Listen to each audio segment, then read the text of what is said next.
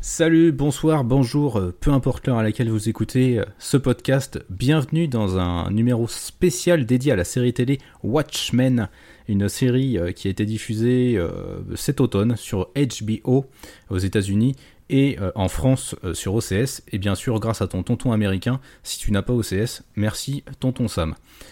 HBO Watchmen, c'est une série qui a été créée donc par Damon Lindelof et on va en parler ce soir avec deux membres éminents. Euh, je commence par le nouveau membre du collectif. J'espère que vous avez déjà regardé sa vidéo, première vidéo qu'il a sortie où il compare euh, le film Joker aux comics dont il s'inspire, The Killing Joke. Euh, c'est Fred. Comment vas-tu, Fred? Bonjour. bien, merci de m'accueillir parmi vous pour ce podcast. De Watchmen, ce qui semble très bien parce qu'on est justement en train de travailler avec l'équipe de show sur un comics versus film sur Watchmen. Oh là là, tu teases, tu teases la prochaine vidéo. Ouais, je tease pas que la prochaine vidéo d'ailleurs. ok, c'est cool. Et eh bien, j'ai un autre youtubeur avec moi, un, un récent ressuscité du YouTube Game, euh, ce bon vieux euh, Mister Yanda. Comment vas-tu Yanda? Salut tout le monde, ça va très bien, merci. Merci de m'inviter. Toujours plaisir, toujours partant. On est là. On est là, on est chaud, on est chaud. On est chaud. Euh, qui euh, parmi vous souhaiterait euh, présenter un peu la série Watchmen? Alors j'ai déjà dit que c'était diffusé sur HBO. Est-ce que quelqu'un veut présenter sommairement la série? Je, te laisse la main, personnellement. Ok, bon bah j'y vais alors. donc la série télé Watchmen, c'est en fait une suite aux comics qui va se passer en fait de nos jours euh, Damon Lindelof a choisi de, en fait, on va dire, moderniser le comics, euh, son propos et euh, ses personnages, de les faire vieillir, notamment les personnages du comics. Et donc, en fait, on va débarquer dans la ville de Tulsa, ville, je ne sais plus, je crois que c'est du sud des États-Unis, il me semble, si je dis pas de bêtises. Et en fait, on va découvrir, on va suivre un personnage qui est incarné par qui s'appelle Angela, on va faire le prénom, sera plus simple que de, parler, que de donner le nom de l'actrice, donc qui s'appelle Angela, euh, qui porte un costume euh, de, vigilante et euh, qui travaille pour la, pour la police et qui va eh bien, mettre à jour une conspiration, un peu comme dans le comics originel. Mais Damon Lindelof va un peu faire les choses à sa sauce et ça va très vite donner quelque chose que j'ai personnellement trouvé assez intéressant. Et donc, dans un premier temps, messieurs, je vais vous demander un peu vos avis général je vous avis généraux, c'est la fatigue qui parle, euh, sans aucun spoiler s'il vous plaît, parce qu'on passera après à une partie euh, full spoil.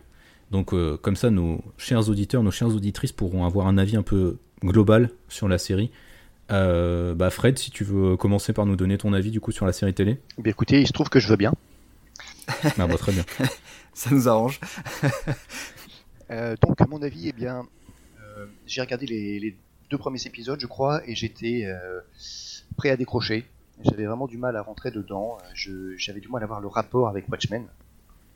Et voyant quand même qu'il y avait des bons retours, je me suis accroché. Puis je regrette pas. Euh, l'expérience reste quand même intéressante. Euh, mais effectivement, les références aux comics sont parfois très pointues. Euh, une fois rentre dans ces 4, 5, 6e épisodes. Et je me dis que c'est peut-être pas une facile pour tout le monde d'arriver à s'y retrouver là-dedans. Euh, une fois le, voilà, la, saison regardée, par contre, bah, il y a encore une ou deux choses dont on va parler, je pense, qui, euh, qui me titillent un petit peu, mais dans l'ensemble, voilà, j'ai beaucoup apprécié euh, cette première saison. Ok, merci. Yanda, ton avis? Alors, d'un point de vue global et sans spoiler, je trouve qu'on est sur une série qui se place dans le très haut du panier. Euh, pour euh, tout un tas de raisons, mais euh, voilà. mais je précise encore une fois sur une échelle de globalité, donc si on englobe l'ensemble des 9 épisodes. si on va un petit peu plus dans le détail, sans spoiler toujours, j'ai beaucoup accroché en étant très surpris dès le départ, un peu à l'inverse de Fred justement. Moi j'ai tout de suite très très très accroché très fort et par contre, j'ai euh, moins aimé le dernier tiers, enfin l'avant-dernier épisode, et j'ai détesté le dernier épisode. Voilà. Ok, D'accord, ok. Bah moi du coup, pour donner mon avis très rapidement, euh, je me situe plutôt du côté de, Fred, pour le coup. Euh, j'ai vu les deux premiers épisodes, j'étais en mode ouais, pourquoi pas, mais je vois pas trop le rapport avec Watchmen. Au fur et à mesure, ça se met en place, ça se construit. Euh, il y a pas mal de choses que j'aime bien. sur la fin, il y a des choses qui me font tiquer, notamment l'avant-dernier épisode. On en a un peu parlé en off avec, avec Yanda. j'ai un peu tiqué sur certains éléments. J'aime bien la fin, euh, surtout j'aime bien le fait qu'en fait ça se positionne un peu comme une, fin de série, euh, un truc en one shot, vraiment euh, en clos, et qui appelle pas forcément une suite. Donc ça j'ai plutôt bien aimé. Après voilà, il y a pas mal de choses qui me font tiquer, mais globalement j'ai bien aimé les thématiques qui étaient abordées, j'ai bien aimé la tonalité globale. Au niveau de la réalisation, ça déboîtait quand même bien bien bien du cul. la musique, bon bah c'est Trent Reznor de Nine Inch Nails et euh, Atticus Ross euh, qui ont déjà fait les BO de, de ce Social Network et Millennium de David Fincher. Donc euh, c'est déjà des BO qui tabassent pas mal et là je trouve qu'ils envoient bien bien bien le pâté. Donc de ce côté-là j'étais vraiment séduit, le casting de personnages me plaît aussi pas mal. Mais voilà, il y a des petits trucs qui me font un peu tiquer et je trouve que, comme très souvent quand une série est un peu mieux écrite que la moyenne, Internet c'est un peu emballé très très vite. Donc, mais voilà, mais globalement j'ai quand même beaucoup aimé. Alors, euh, excuse-moi. Oh, petite question euh, qui a absolument rien à voir. Je veux savoir si sur ton échelle, euh, déboîter du cul c'était meilleur très bonne question. Non, déboîter du cul c'est mieux qu'envoyer du pâté. Ouais, ouais j'ai une échelle de valeur très personnelle. pour savoir. Et c'est pour ça en fait que je, j'apporte la nuance entre la, la, un jugement de valeur, en tout cas un ressenti personnel dans la globalité, euh, et un peu plus dans le détail parce que euh, mm. effectivement sur un point de vue d'ensemble et de saison euh, voilà complète entière c'est très très très bien il y a énormément de choses très bien voilà comme tu viens de le dire après ouais je reste quand même déçu par les majoritairement les deux derniers épisodes pour moi ça se prend les pieds ouais ça s'entrave quoi et c'est d'autant plus bah, c'est un peu le c'est un peu le syndrome d'Emon Lindelof malheureusement c'est ça arrive souvent sur ses sur ses œuvres Lost. C'est vrai que j'ai. Pardon. Voilà, non mais Lost. Bah, même, mais même. Euh, petite, petite quinte de tout. Ouais, c'est ça. Bois un coup, ça ira mieux. des amis. je prends soin de mes chroniqueurs. Euh... C'était un peu pareil sur euh, The Leftovers, la série précédente de Damon Lindelof, que j'aime énormément, mais qui a un peu le même euh, syndrome, c'est-à-dire qu'il s'emboîte souvent les pieds dans le tapis à force de trop vouloir en faire, de faire un peu trop de métaphores, de symboliques, et plutôt que de rester sur quelque chose d'un peu direct et concret, il va parfois un peu trop dans les élucubrations mystiques et c'est un peu euh, un petit peu dommage. Ce qui rejoint un peu Alan Moore, je trouve, mais euh, c'est un avis tout à fait personnel. Ah oui, bon, on pensera peut-être une autre. un podcast spécial sur Alan Moore, ne t'inquiète pas. Je parlerai, je parlerai, de mon amour et de mon désamour pour Jérusalem. Amour et désamour combinés en un seul, en un seul volume. Bref, euh, bah, du coup, merci pour vos avis euh, sans spoiler. On va du coup maintenant passer à une partie vraiment full euh, spoil. On va aborder ça de façon assez structurée. Je, je, suis un emmerdeur, j'aime les structures, j'aime les choses très structurées, donc j'ai structuré notre propos. Et donc on va commencer par se demander si la série télé est une suite dans la continuité du comics ou bien une rupture. Sachant que voilà, à mon avis, il y a plusieurs points à aborder, mais je pense que c'est assez intéressant de commencer par les nouveaux personnages, euh, tous les nouveaux personnages qui arrivent, parce que voilà, Watchmen, on n'a pas forcément précisé, mais c'est vrai qu'il y a en fait peu de personnages de l'œuvre d'origine qui reviennent, et c'est surtout centré vraiment sur des nouveaux, avec un peu une idée de, transmission en fait euh, qui se pose dans toute la série. Euh, est-ce que l'un d'entre vous veut présenter le personnage d'Angela? Ah ouais, Yanda il est toujours chaud pour ça. Patate chaude euh, Ouais, et eh ben écoute, donc Angela, Angela qui est donc, comme tu l'as dit en tout début de podcast, officier de police dans la petite bourgade de Tulsa. Et qui est donc comme l'ensemble de ses collègues masqués alors elle a même un peu plus que le masque, elle a un costume carrément.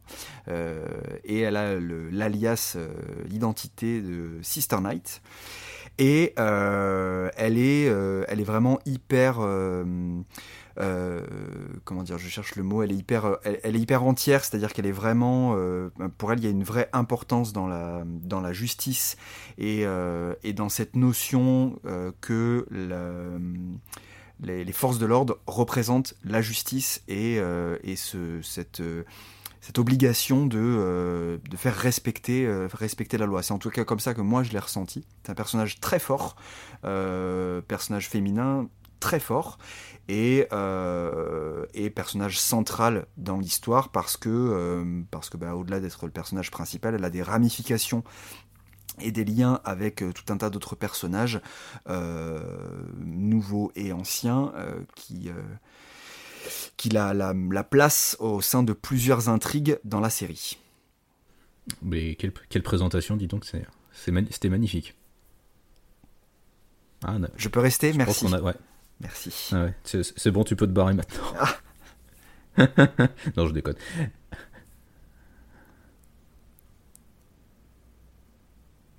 Oui, c'est vrai, exact. Oui. Ouais, elle a une bonne enfance de merde qui est expliquée en flashback euh, tardivement dans la saison. Oui.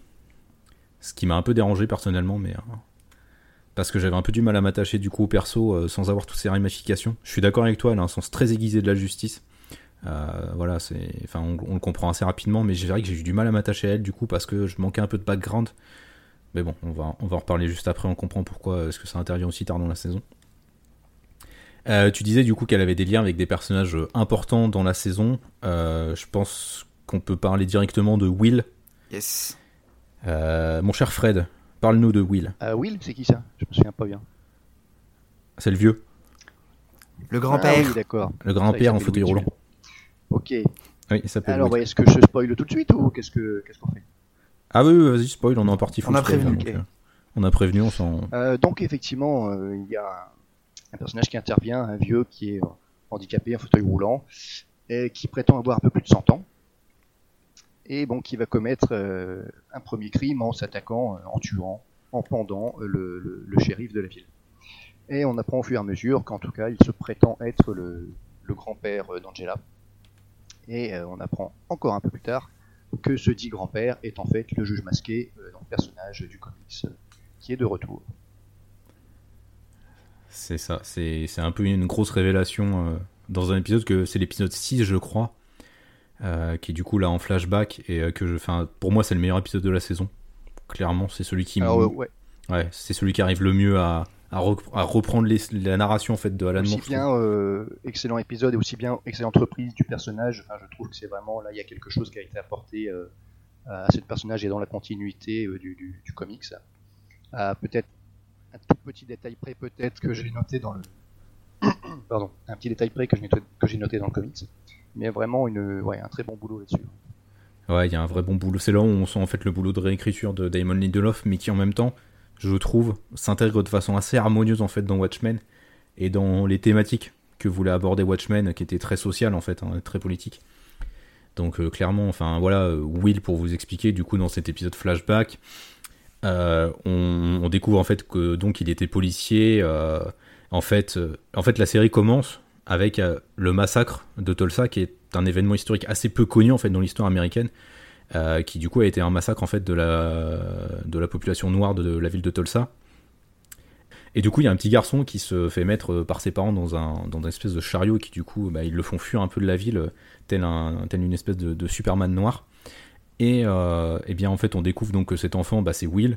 Et donc en fait on va le suivre au moment où, en fait, où il va intégrer la police. Euh, il est le grand-père d'Angela, on va l'apprendre ultérieurement. Ça fait une connexion du coup assez cohérente avec le sens aiguisé de la justice d'Angela. Et euh, du coup, on découvre aussi que du coup, bah, il était euh, Audit Justice, justice masquée dans le comics. Il a fait donc partie des Minutemen. Il avait une relation homosexuelle avec le chef des Minutemen, Gardner. Et donc voilà, et c'est vraiment lui qui, fait vraiment, je trouve, le lien avec Watchmen, qui puise dans l'histoire de Watchmen et qui donne vraiment un, lien très, euh, très intéressant. Et en fait, en se focalisant du coup sur, ce, sur le massacre de Tulsa, Damon Lindelof, en fait, il pose vraiment sa série télé comme euh, une analyse du racisme qui existe en fait dans la société américaine et de la des ségrégations en fait qu'ont vécu les populations noires parce que donc Will euh, pend le shérif de la ville le supérieur hiérarchique de Angela donc sa petite fille parce qu'il a fait partie du Ku Klux Klan avant. Et donc c'est pour ça en fait qu'il le pend. Bon après il y a d'autres raisons qu'on va découvrir ultérieurement, mais voilà, enfin les deux personnages sont très connectés, très liés. Euh, il y a un autre personnage qui gravite autour de Angela, euh, qui s'appelle donc Looking Glass. Je vais le présenter moi du coup, puisque je vous ai fait bosser juste avant. Looking Glass, c'est un peu le, Rorschach 2.0 de Damon Lindelof. c'est quelqu'un qui se balade avec un, une cagoule sur la tête qui est dans une matière étrange qui empêche les ondes normalement de, de, passer à travers et donc qui empêche de le lire télépathiquement et de lire tout ce qu'il a dans sa petite tête. Et donc c'est un peu lui qui fait en fait les euh, comment dire euh, comment ça s'appelle déjà les détecteurs de mensonges euh, dans le cadre de la police de Tulsa. Pareil, c'est un personnage qui va du coup être focalisé dans un épisode. En fait, Damon Lindelof implique un peu la même structure narrative que dans Leftovers ou dans Lost. un épisode est consacré à un personnage, et donc on en apprend plus à travers lui. voilà, Looking Glass, c'est un peu sous le masque on va dire l'américain moyen en fait, hein, sans que ce soit dégradant d'une quelconque manière. Euh, voilà, il dit howdy au lieu de dire euh, hello pour euh, dire bonjour. C'est très très drôle. Il a un accent texan bien bien calibré. En même temps, j'ai regardé Tulsa, c'est juste au-dessus du Texas, donc c'est plutôt logique. Et voilà, c'est un personnage qui du coup a plein de problèmes psychiatriques, comme Rorschach, mais Damon Lindelof arrive un peu à le faire émerger de cette simple figure dont on pouvait penser qu'il était, qu'il resterait, dans laquelle il resterait toute la saison. Il arrive un peu à le faire évoluer, à le faire sortir de ça. Mais euh, de la même façon que Rorschach, c'est un peu lui qui découvre le grand mystère, le grand complot, euh, qui découvre un peu toutes les ramifications.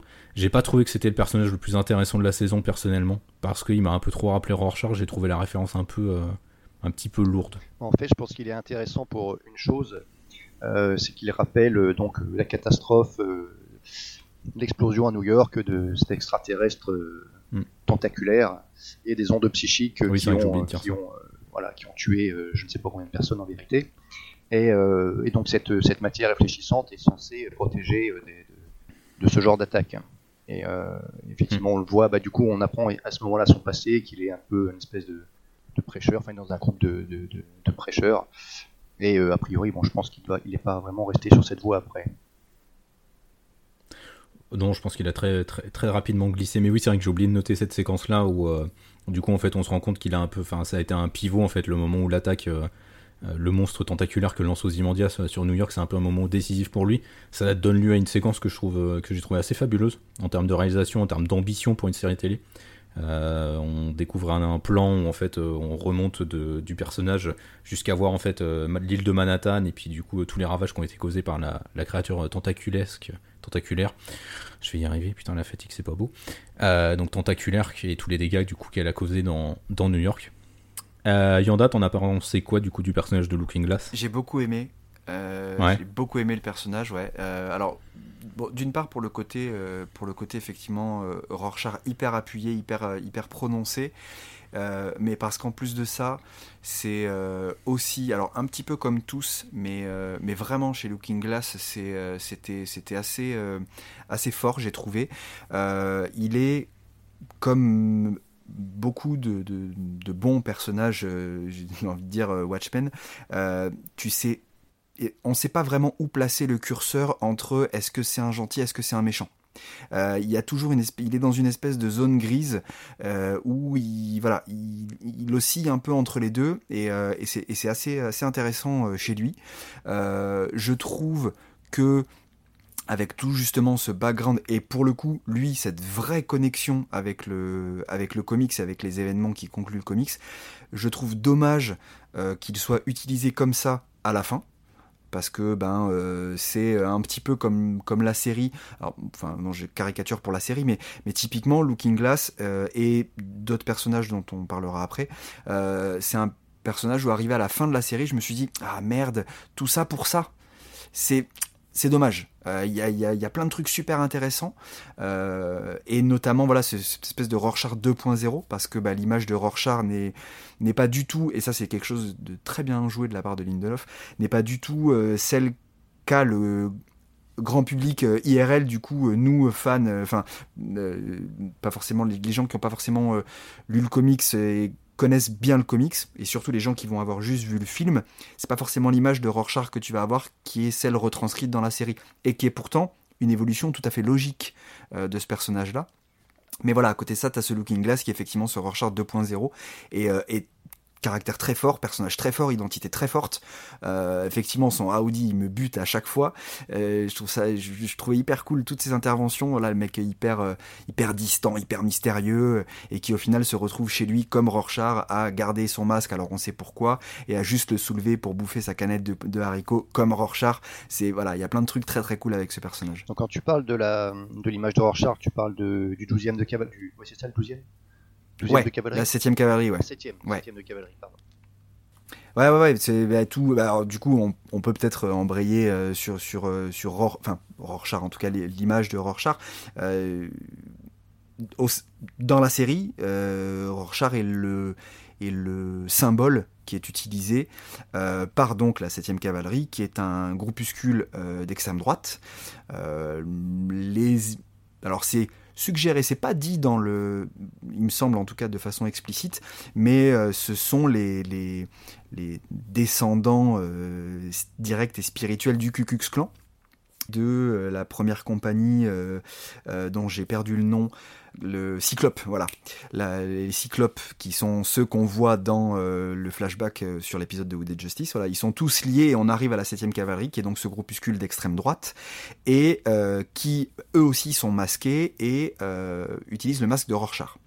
Donc ça place Rorschach en ben, symbole d'extrême droite, et alors ça peut choquer et surprendre le grand public, mais pourtant c'est tout à fait correspondant, en tout cas je trouve, euh, dans la psychologie du personnage et dans son comportement au niveau du comics.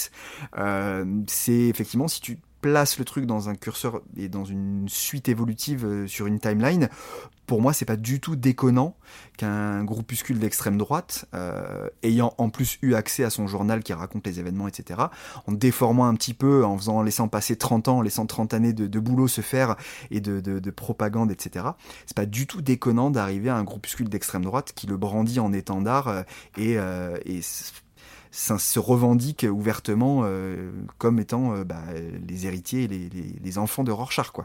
Euh, moi, pour le coup, j'ai moi, pour le coup, j'ai eu un petit peu de mal avec cet aspect Rorschach extrême droite. ouais. ouais. Autant, bon, à Rorschach, voilà, le côté extrême droite, ultra sécuritaire, on va dire, et puis un problème dans le comics, le News Frontier Man qui lit, c'est le, c'est le seul journal qui, qui est pour le maintien de, des, des, justiciers. Donc je pense que c'est aussi pour ça qu'il le lit. Parce que bon, dans le comics, jamais tu vois euh, Rorschach euh, tabasser un noir ou quoi. c'est assez loin. C'est vrai, ouais, ouais, c'est vrai. Et, euh, et, du coup, c'est vrai qu'au début, ça m'a fait bizarre de, de voir ces, ces gars-là. Puis bon, quand j'ai appris euh, que après, bon, bah, ils, euh, ils, connaissent le plan d'Ozymandias et que donc ils cherchent à, à s'y opposer, ou en tout cas à le détourner, le fait qu'ils portent le masque de Rorschach devenait déjà un peu plus logique pour moi.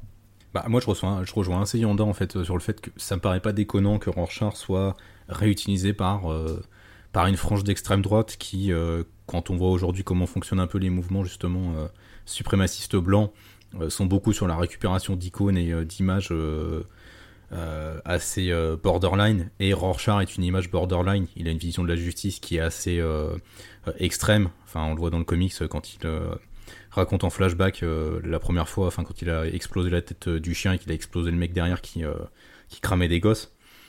Euh, il y a toute cette logique en fait de violence extrême et de conception de la justice très extrémiste de Rorschach qui fait que pour moi ça paraît cohérent en fait de le réinscrire dans une euh, dans une euh, réinterprétation par des suprémacistes blancs. Après c'est vrai que Damon Lindelof l'a très fortement expliqué dans une de ses interviews. Euh, Rorschach il les verrait, il leur exploserait la tronche aussi. Tout à fait, ouais, ouais, ouais bien sûr, ouais, ouais il y a effectivement à prendre en compte qu'il y a euh, bah, du coup les 30 ans qui séparent la fin du comics euh, aux événements de la série.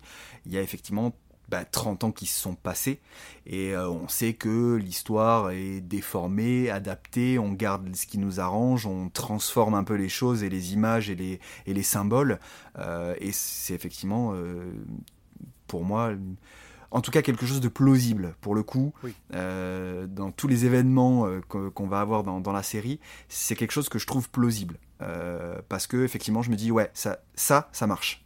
Pour moi ça marche en tout oui ça marche ça fonctionne en tout cas ça fonctionne ouais. Et puis du coup la 7 cavalerie on se rend compte pas très rapidement, finalement, on le découvre assez tardivement que c'est un des nouveaux personnages du coup introduit dans la série, Jokin, un sénateur qui en est le, le chef Jokin, il agit un peu comme un. Enfin, je l'ai pas trouvé forcément. il est bien mis en avant. c'est pas étonnant que ce soit un, enfoiré de première. surtout qu'en fait, je trouve qu'il agit un peu comme une espèce de reflet, mais propre sur lui de, Donald Trump. C'est-à-dire que le, mec qui manipule la vérité, qui sait très très bien parler, mais qui manipule un peu tout le monde dans tous les sens comme ça l'arrange, et qui adopte en fait les discours euh, qu'il veut bien, parce qu'en fait il est le chef de la 7ème cavalerie, mais on se rend très vite compte en fait il en a absolument rien à foutre d'eux.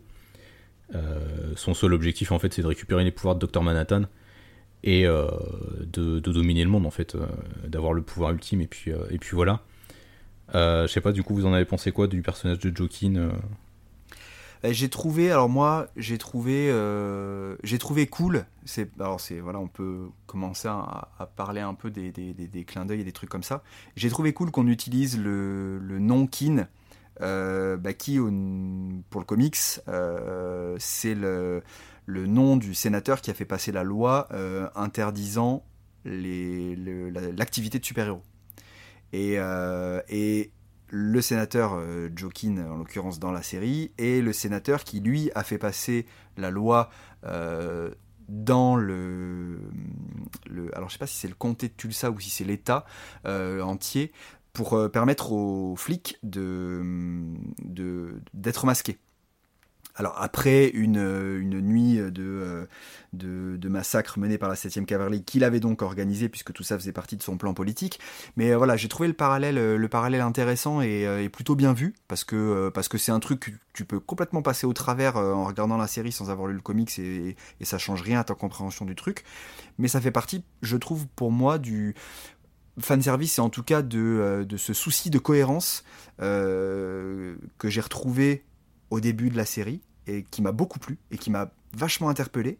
Euh, et après, le personnage en lui-même, bah, je l'ai trouvé un petit, un chouïa caricatural. Euh, dans le sens où très rapidement, je me suis dit, hum, il y a un truc qui pue avec lui. Euh, alors j'étais, j'avais, pas, j'avais pas le, le, j'étais pas arrivé sur la conclusion de c'est lui le boss de la 7ème cavalerie, ça non. Mais mais très rapidement, euh, on, le voit quand il s'entretient avec euh, l'agent du FBI, dont j'imagine qu'on va parler juste après, euh, quand il s'entretient avec elle et tout, je me suis dit, ouais, non, lui, franchement, il, est trop appuyé, il est trop dans des, dans des caricatures d'attitude de, de, de, grands méchants pour être, pour être blanc comme neige. Et, et alors, c'est encore plus poussé à l'extrême parce que c'est un truc qui m'a. C'en était tellement gros que j'ai trouvé ça risible. Euh, dans le dernier épisode, tout le speech qu'il fait devant euh, euh, les, vieux de la confrérie, c'est typiquement le, le speech du grand méchant qui étale son plan et qui en fait des caisses. Et je me suis dit, ah putain, vas-y, c'est trop quoi. Non, pourquoi tu fais ça? Donc voilà, c'est un personnage intéressant parce qu'il apporte avec son image, avec le nom et au, au niveau de l'univers. Mais le personnage en tant que tel, je l'ai trouvé peut-être un petit peu trop caricatural pour moi. Ouais, mais je pense qu'il y a un problème d'acteur aussi. Enfin, l'acteur joue comme une, comme une vieille brêle, je trouve. je pense que ça être vraiment pas. Enfin, dès que je l'ai vu, je me suis dit, toi, toi, tu. Ouais, c'est ça. Toi, tu, tu, vas faire un petit twist. Euh, voilà. Euh, Fred, t'en as pensé quoi de, de, de eh ben, rien du tout. Euh, vraiment, euh, il m'a pas intéressé. Ouais. voilà, il y a personnage fonction en tant que quand il joue le gentil, il m'intéressait pas. Quand il a commencé à faire le méchant, je dis non, toi jamais été jusqu'au bout, c'est pas possible. Spoiler, j'avais raison. Euh, ouais, non. Enfin voilà, bon, il fait le taf, mais pas rien de spécial quoi.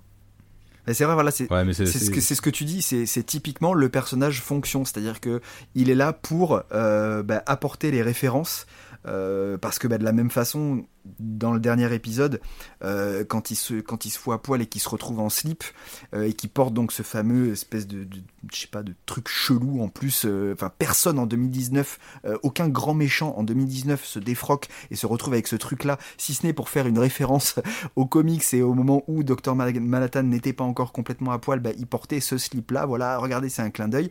Voilà, mais sinon, effectivement, en tant que personnage, c'est vraiment une coquille vide, quoi. Ah, il est très très creux et ça permet. Enfin, je suis d'accord avec toi sur le fait euh, qu'ils mettent le slip de Manhattan. C'est, je trouve qu'il y a un vrai. Enfin, autant il y a des fois où Damon Lindelof est vraiment brillant et intelligent dans la réutilisation qu'il fait des, du fan. Enfin, que ce soit du fan service ou même d'éléments scénaristiques abordés et des thématiques abordées par Alan Moore. Autant des fois, mais enfin, il te fait des trucs tellement gros comme un camion. Enfin, moi, dans le premier épisode, je me souviens que la scène où les, les euh, morceaux de la pieuvre qui tombent, j'étais là en mode. Enfin à quoi ça sert? Bon, tu comprends ultérieurement à quoi ça sert, mais enfin, sur le coup, t'es là en mode, enfin, t'as juste l'impression que le mec a placé une référence pour justifier le titre Watchmen dans ce premier épisode. Et j'avais trouvé ça un peu en mode, bah, c'est con, quoi. Ah bah alors tu vois sur le alors pour moi le, le dans le dans le fan service con euh, typiquement le dernier épisode c'est festival euh, mais alors pour le coup sur le, le, la pluie de de, de euh, de bébés poulpe dans le premier épisode ça m'a interpellé mais euh, le fan service que j'ai trouvé un peu plus, alors pas gratuit, mais facile, c'est la goutte de sang sur l'étoile du shérif à la fin. Je me suis dit ah ouais vas-y ok d'accord c'est Watchmen on a compris mais euh, mais voilà c'est pour moi ça c'était beaucoup plus euh, facile que la pluie de poulpe parce que ben au contraire, tu vois, avec toute la com qui avait été fait sur la série, qui était hyper cryptique et on savait pas, moi personnellement, je savais pas trop à quoi m'attendre en tout cas, et, euh, et voir ça dans, dans le premier épisode, je me suis dit ah ouais ok d'accord donc déjà les gens qui n'ont vu que le film euh, ils vont pas comprendre du tout. Euh, par contre les gens qui vont avoir compris le comic, enfin qui vont avoir en tout cas au moins lu le comics, bah tout de suite ils peuvent ils peuvent recabler. Ça a fait une coupure très nette. Enfin je l'ai ressenti comme ça en disant ok le film il, est là, il a été fait, machin, etc. Puisqu'en plus, bon, on y reviendra, mais il, pioche dedans aussi. Euh, mais clairement, le, matériau de base et ce sur quoi on va vraiment s'appuyer, c'est le bouquin. Et, euh, du coup, ouais, j'ai pas ressenti ça comme toi pour, le, pour la pluie de, de bébé poulpe. Ouais, Fred, t'en as pensé quoi du coup du, du fan service euh, Du fan j'avoue, je me suis pas posé la question. Après, effectivement, j'ai eu la même réaction qu'Yanda sur le voilà sur la, la poulpitude. Hmm. Euh, je me suis dit, ah ok, bah, ok, ça c'est vraiment pour le, fan qui s'est tapé 8 euh, heures euh, sur le pavé Watchmen, sinon c'est pas la peine de rentrer là-dedans, ils vont rien comprendre. Quoi. Ils vont se dire c'est quoi ces histoires de poulpe et puis ils vont éteindre la télé. Pardon, j'ai dit la télé, je suis né dans les années 70, je suis désolé. On t'en veut pas, t'inquiète pas. Ouais, non mais c'est vrai que oui, clairement, enfin on va en reparler après, hein, mais il, il, est pas du tout sur le film. Hein. Enfin, moi, j'ai des potes qui voulaient le regarder, qui avaient pas lu le comics. Je leur ai dit non, non, enfin, laissez tomber, vous avez pas lu le comics. Je pense que vous allez pas comprendre grand chose et ça va pas forcément avoir beaucoup d'intérêt pour vous. Du coup, c'est vrai que je leur ai pas forcément recommandé de. ils pourront le faire. Ils pourront le faire, mais d'abord, il faudra venir voir mon émission. Voilà. Voilà. Par exemple. C'est la meilleure chose à faire, je pense. Hein. Ah oui, je pense, oui, évidemment, évidemment. Euh, bah, du coup, ce qu'on va faire, on va passer aux personnages de Watchmen, du coup, qui sont réintégrés euh, dans la série euh, si je me trompe pas, le premier personnage qu'on voit officiellement, hein, j'entends, euh, qu'on voit qui vient de l'univers Watchmen, euh, bah, c'est Laurie, qui réapparaît, je crois, à l'épisode 3, il me semble, ou à l'épisode 2, je sais plus. c'est 3, je crois, ouais, ça doit être le troisième. Ouais, je crois que c'est 3. Ça me un peu juste de mémoire. Donc Laurie qui revient, qui a pris le nom de son père, donc qui s'appelle Laurie Blake, qui est agent assez haut gradé dans l'FBI, il me semble. Ouais et qui agit du coup bah, sous les ordres du, euh, de l'autre enfoiré de Senator Keane, euh, personnage Joseph, euh, on l'a dit. Donc, j'ai, alors je vous avoue que j'ai vraiment pas pensé grand chose de Laurie. Jean Smart joue très très bien, mais alors au-delà de ça, j'ai, j'ai trouvé que le personnage, en fait, faire un épisode centrique sur elle pour ensuite vraiment, je trouve, l'évacuer et la faire revenir dans le dernier épisode de manière un peu. Pour rien. pas, ouais, voilà, forcée pour rien. Pardon bah, c'était pas très utile quoi. Enfin, autant ne pas la foutre là en fait. Euh, j'ai pas bien vu l'intérêt quoi. pareil, j'ai eu du mal à me rapprocher au personnage. Alors euh, voilà, je, vraiment je me suis demandé mais comment elle est arrivée là, qu'est-ce qu'elle fout là Ouais, c'est ça en fait. Ça aurait été intéressant de savoir comment est-ce qu'elle en est arrivée là en fait. Enfin, je trouve que ça aurait été plus intéressant que Damon Lindelof nous explique comment bah, elle en est arrivée à prendre le nom de son père, euh, comment elle en est arrivée à rejoindre le FBI, enfin tous ces trucs là quoi. Ça aurait été bah, je trouve plus intéressant que bah, ce qu'il en a fait, quoi. Eh ben, moi, le personnage de Laurie, euh, je te rejoins un peu sur le fait que je l'ai. Alors, j'ai trouvé très cool son arrivée dans la série, hyper forte, euh, personnage très fort, et pour à la fin ne servir à rien. Et grosse déception euh, pour effectivement la façon dont elle est utilisée à la fin. Euh, alors, dans le podcast que j'ai fait avec Chris, Matt et Valentin sur, sur la série, Chris avait mm, émis un argument qui est très juste, c'est que bah, au final, comme dans le comics, le personnage dans la dernière en tout cas partie ne sert à rien. Donc ça peut être un, une sorte d'hommage ou en tout cas de, continuité, de, répétition. mais, mais bon, c'est peut-être un peu léger. mais en tout cas, ouais, j'étais hyper content moi de la voir. Quand j'ai percuté que c'était elle, je me suis dit ah putain c'est trop bien. Euh, et, alors du coup, son, background euh, n'est effectivement pas creusé dans la série, mais euh, il est un petit peu plus détaillé dans des ressources que HBO ont mis à disposition des téléspectateurs via leur site, dans une rubrique qui s'appelait le Pitipédia, qui en fait, alors je vais expliquer le nom, l'origine du nom juste après, mais qui en fait était bah, du coup voilà des ressources complémentaires à chaque épisode pour venir étoffer un petit peu l'univers et expliquer des choses. Et dans les documents qui étaient euh, sur le Pitipédia, on a énormément d'informations euh, sur Laurie et sur son évolution depuis la fin de Watchmen jusqu'à euh, jusqu'à la série en fait.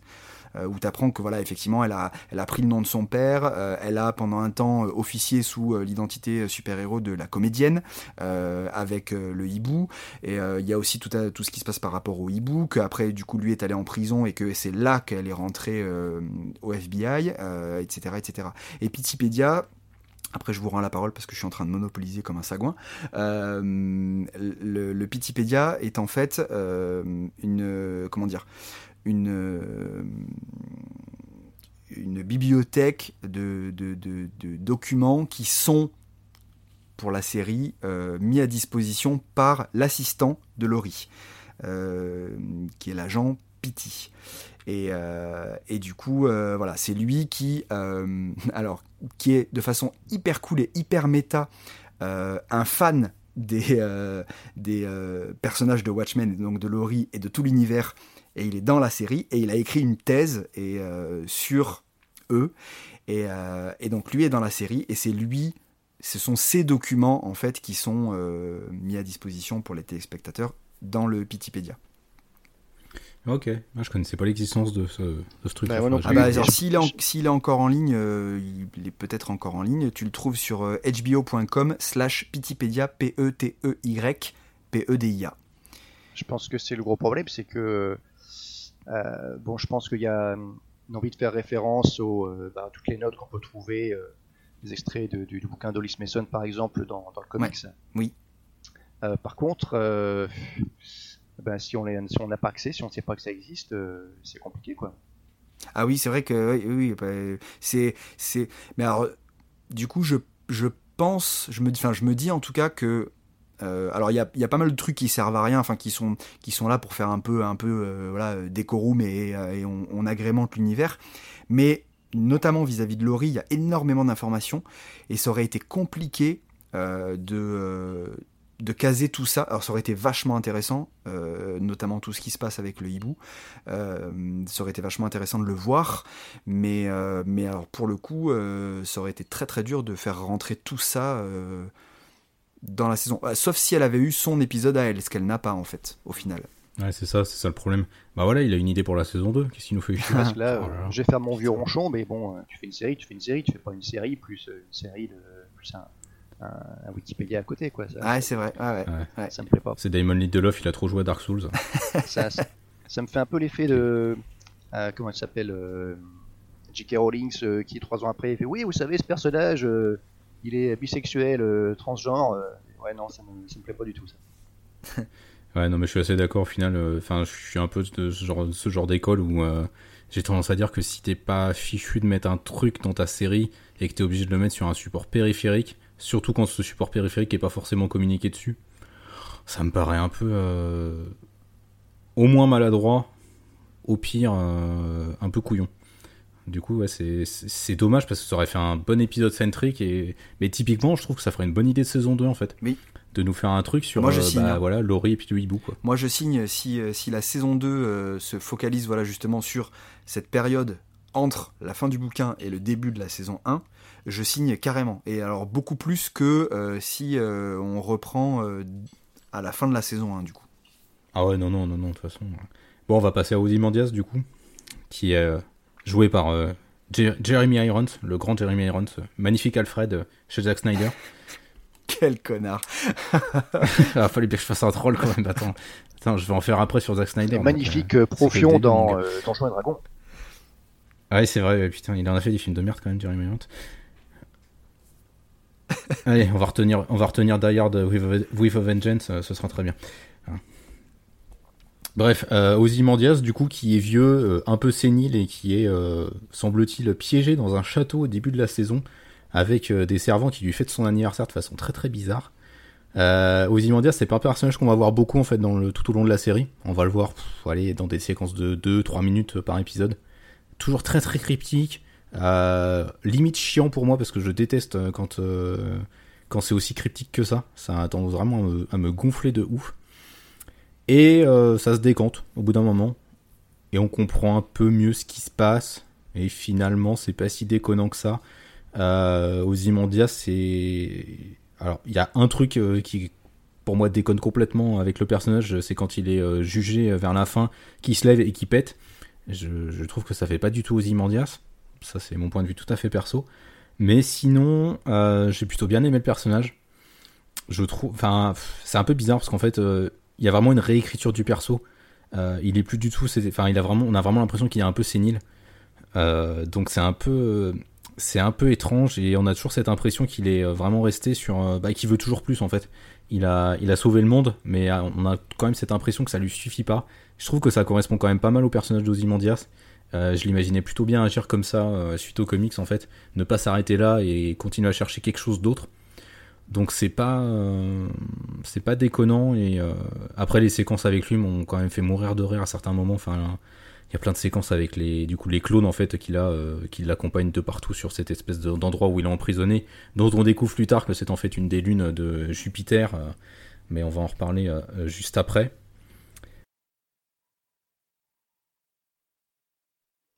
Alors, euh, effectivement, il a des, des, actions, des réactions euh, très étranges. Euh, après, j'ai tout mis sur le fait que bah, il a complètement viré, quoi. Il est complètement fou. Et que je pense, voilà, je, en fait, je pars du principe qu'à partir du moment où, dans, le comics, il a tué je ne sais plus combien de millions de personnes, voilà, il a, il a complètement, il est complètement viré.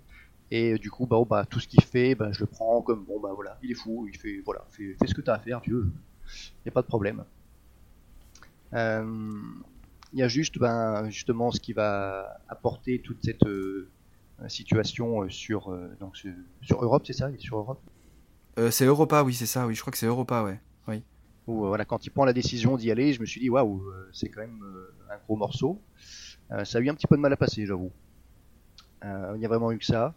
Et puis pour le reste, voilà, à partir du moment où dans ma tête c'était bien clair qu'il était fou, bon, bah, tout, tout, passe, ça va, je trouve pas mal.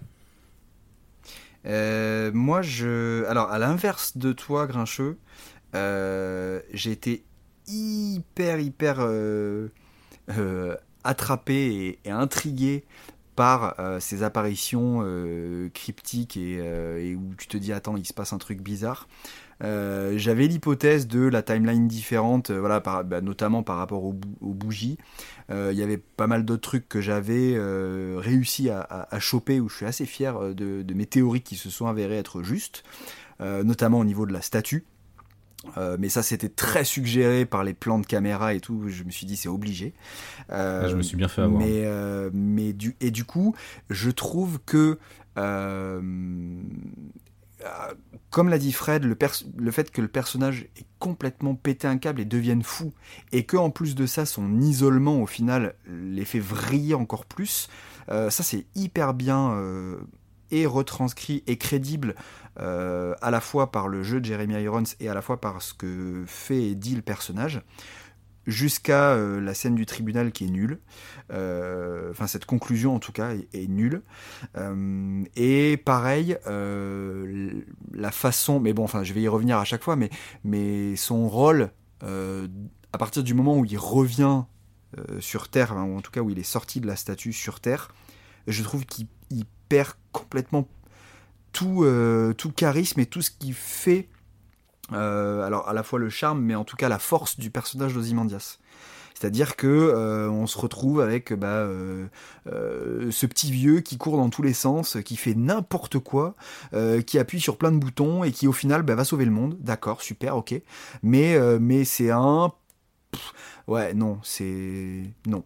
voilà, la fin, c'est non. Tout, tout, tout le début, j'ai trouvé ça vachement bien. Je me disais, ouais, effectivement, ok, d'accord. Et quand, en plus, au moment où il part de, de, Europa et où il dit bah, que justement, euh, ça, ça l'a rendu fou et qu'il que est devenu fou, je me dis, oui, effectivement, tout ça, ça fait sens. Euh, sa réaction, le, le fait qu'il perd complètement euh, toute humanité, euh, bah, pour moi c'est compréhensible parce que bon, aller pêcher des fœtus dans un lac euh, tous les soirs, je pense que ça a quand même de quoi te remuer même si t'es aux Imandias. buter des clones à volo, pareil, même si t'es aux Imandias, là il y va quand même de ses mains et de, sang-froid. Bon, faut, faut, faut, le, faut l'enquiller aussi. Et quand à la fin, euh, juste avant qu'ils partent, où justement bah, le euh, c'est pas le juge masqué, mince du coup le, le warden, game warden en, anglais, j'ai pas le, du coup la trad, euh, lui dit les, les, les, yeux comme ça, hyper fier et parce qu'il il le il le tue et lui dit ouais est-ce que j'ai été un adversaire à la hauteur?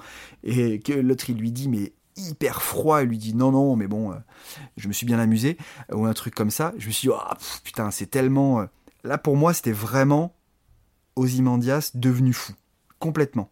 Et je trouve qu'après, il y a une vraie cassure entre bah, toute cette partie-là et quand il revient après sur Terre, où il devient juste. Euh, pas pathétique parce que c'est un peu trop fort, mais il perd toute sa splendeur, quoi. Bah, disons que c'est un peu Doc euh, de Retour vers le futur, quoi. Ouais, c'est ça, mais. Euh, ouais, ouais, mais en nul. Ouais, mais c'est ça, non, mais parce que Doc, euh, ça correspond dans l'esprit de Retour à le futur, c'est une comédie, donc euh, forcément ça correspond que le mec soit cinglé et qu'il appuie sur tous les boutons. Euh, là, Ozymandias, moi ce qui m'a gêné en fait, c'est que Ozymandias, t'as l'impression qu'il a un peu perdu tous ses neurones quand il est du coup sur Europa. Il essaie de faire ses trucs à la con avec ses clones et tout, enfin ça, ça foire à chaque fois, sauf une fois par miracle, mais il se refait choper derrière. t'as l'impression qu'il retrouve ses neurones juste après le procès, là, quand il y a le, le cake, le cake qui lui est envoyé en prison, qui s'en sort, qu'il arrive à s'enfuir, et t'as l'impression qu'il repère ses neurones une fois arrivé sur Terre. Ah, clairement, la, la, carbonite, euh, ça l'a, ça, ça fondu le crâne, quoi. Ah ouais, ça a fini de l'achever, quoi. Enfin, c'est complètement.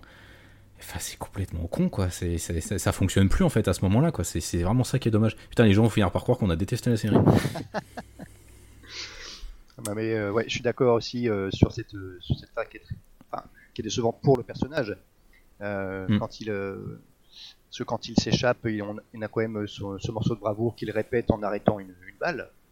Oui, et, sur sa, toute dernière scène, ça c'était cool ça. un coup de clé, un coup de clé à molette quoi. Euh, ouais. C'est vraiment là, j'ai tiqué, j'ai quoi?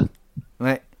Qu'est-ce que ça veut dire? Ah, j'ai crié aussi, tu vois. Bah, je te rejoins. Je te rejoins. Je me suis dit, mais vous êtes sérieux là? Je trouve que de manière intelligente, en fait, Damon Lindelof pose une conclusion en mode bah voilà, t'as arrêté, maintenant tu l'as dans le, enfin, tu l'as dans le huc, mon petit Ozymandias, tu vas enfin payer pour toute la merde que t'as faite depuis 30 euh, ans. Mais dans le même temps, je me dis, enfin, enfin, t'as quand même flingué le perso dans les dernières, euh, dans les, dans, les 50 dernières minutes, quoi. Enfin, tu l'as foutu dans la carbonite, tu l'as fait cramer les, neurones, on dirait Christopher Lloyd euh, qui s'agit dans tous les sens, qui a à la fois Parkinson et Alzheimer en même temps. Enfin, c'est, c'est un espèce de mélange complètement improbable. Et enfin, Ouais, c'est, enfin, je sais pas, c'est, vraiment bizarre quoi. Enfin, t'as vraiment l'impression que Damon Lindelof voulait à tout prix arrêter Ozymandias et du coup le faire payer pour ses, euh, pour ses actes et du coup bah, mettre en point en branle le, thème de la responsabilité qu'il a un peu développé euh, face aux crimes qu'on peut, que, que, les hommes peuvent commettre. Mais c'est un peu le problème, c'est que Damon Lindelof, des fois, il est tellement concentré sur ses thèmes de fond qu'il en oublie un peu de, de, de, surveiller la forme en fait. Et ouais, du coup, Ozymandias quoi. Enfin, moi, je m'attendais à ce qu'il fasse un truc de génie comme il fait à chaque fois à la fin, mais en fait, non. Il se fait téléporter comme une vieille daube et puis. Euh, et puis il appuie sur tous les boutons et puis il fait n'importe quoi et puis voilà. Quoi. Puis il se prend un putain de coup de clé à molette de merde. Ah, il se prend un putain de coup de clé le, à molette. Le flanc ça passe mais le coup de clé à molette non c'est pas, pas possible. Ouais. Ah bah c'est une fin triste. Hein.